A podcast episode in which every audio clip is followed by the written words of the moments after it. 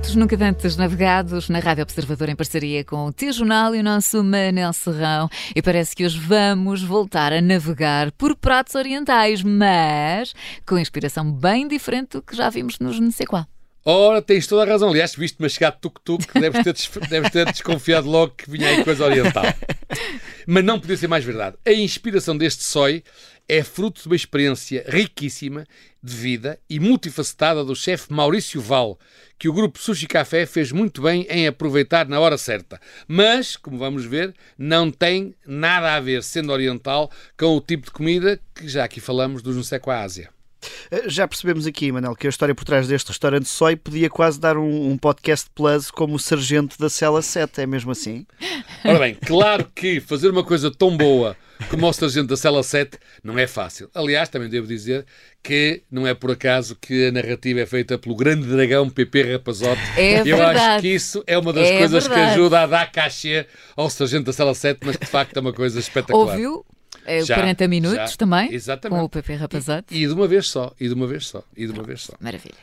De qualquer maneira, eh, as principais influências do chefe Maurício nas suas aventuras por terras da Ásia foram sem dúvida ancoradas na sua família, que sempre fez negócios de decoração pela Ásia.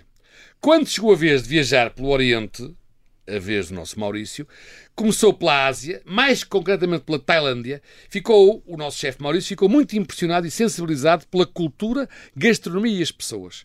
O lado oriental sempre foi muito místico para ele, e isso fez-lo ficar deslumbrado e fascinado, e por consequência dedicou a sua carreira de chefe à pesquisa e desenvolvimento da cultura gastronómica desses países e quis aplicar esses conhecimentos em Portugal, que é o que podemos ver no SOI de Viva Voz e de Viva Fome.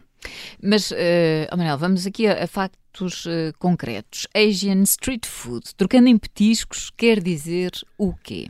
Ora bem, a Catarina já me costuma fazer perguntas difíceis, mas esta é mesmo difícil.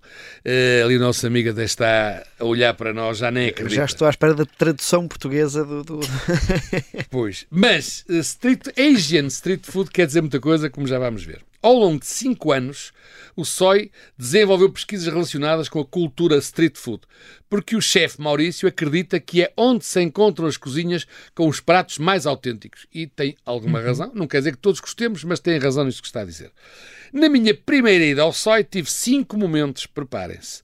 O primeiro momento foi inspirado nas cozinhas das montanhas a norte da Tailândia.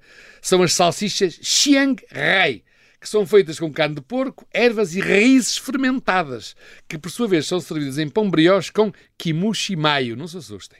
O segundo momento foi o bao negro de bambu com frango general de sol. Um dos meus momentos preferidos, devo já dizer. Este prato mostrou um pouco da ligação entre a China e os Estados Unidos, com o frango frito com aquele estilo molho sweet and sour que também há na, na América. O terceiro momento foi um goi kwon, uma entrada clássica do Vietnã, ou não soubéssemos nós, que são uns spring roll com folha de papel de arroz servidas com carapau avinagrado, barriga de porco chinês, pesto de ervas tailandesas e molho Ausin. Mais Asian street food que isto não é possível. O quarto momento encontramos uns tacos de borrego cozinhados com muitas especiarias torradas durante longas horas, até a carne se desfazer e os sabores se enriquecerem.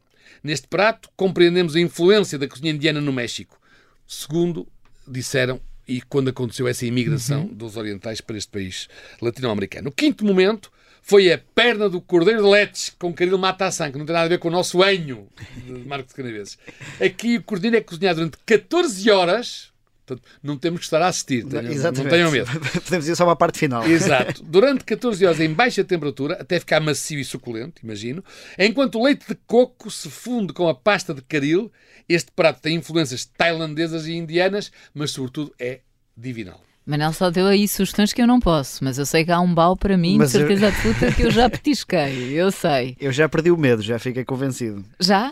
Já sim, senhor. Pronto, então já temos O- aqui. o- este, este Manel, fica numa zona ao Caixo de Sodré que, e ainda para mais nos últimos tempos, como isto tem andado, já tem quase mais restaurantes do que comboio e barcos a passar. Mas eh, como é que se aguenta eh, com, com tanta concorrência e como é que se distingue no meio de tanta concorrência ali naquela zona? A pergunta é, é pertinente, eu próprio até fiz a mim próprio também. No atual Caixo de Dré temos muitos e também bons restaurantes, eu conheço lá vários. Mas pelo que acabei de mostrar à sociedade, e aqui também à nossa sociedade, da comunidade da Rádio Observador, oferta original é que não falta neste sói. E, portanto, embora eh, devo dizer que é seguro que a Catarina lá também pode encontrar pratos. Por acaso, estes que eu aqui descrevi foram aqueles que o chefe Maurício uhum, escolheu claro, para a minha degustação. Si. E, portanto, Óbvio. eu os outros ainda vou ter que ir provar. Não provei. Sim, mas não há, gosto de falar há. do que não como. Claro, claro que E sim. mesmo do que como, é quando me deixa. Bem, mas eu imagino que nesta zona ribeirinha uh, e com esta oferta alimentar, os clientes uh, sejam mais turistas uh, passantes que alfacinhas locais, sim ou não, Manel?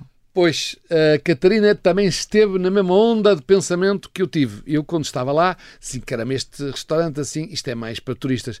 Curiosamente, disse-me o chefe, e eu até testemunhei no dia em que lá estive, a coisa anda meio-meio, 50-50. Portanto, não havia turistas, mas também havia locais. E ele diz que tem muita gente que lá vai todas as semanas, que trabalha ali perto.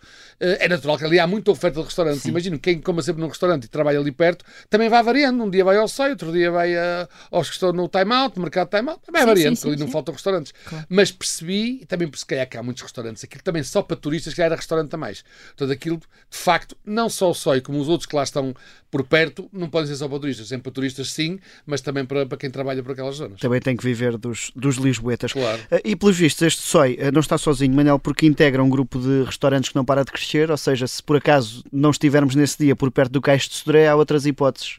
Exato, eu por acaso este foi o meu primeiro contacto com este grupo Sushi Café, mas depois percebi que, para além do SOI, este grupo que já nasceu em 2005 com o Sushi Café das Amoreiras, tem já muitos e variados restaurantes e, apesar do nome, nem todos são de sushi, o que para mim é bom porque o sushi não é a minha praia. Ora bem, por, Até isso, por isso tem- é que eu me juntei hoje. Claro. É que eu concordo com, completamente. Mais uma vez sozinha, obrigada, Miguel. Aliás, apesar de se chamar Sushi Café, até, até um restaurante italiano tem na lista do grupo. Querem trazer a comida, tua- a missão deles é trazer a comida de todo o mundo para Portugal e desde que seja boa comer no SOI, nada contra.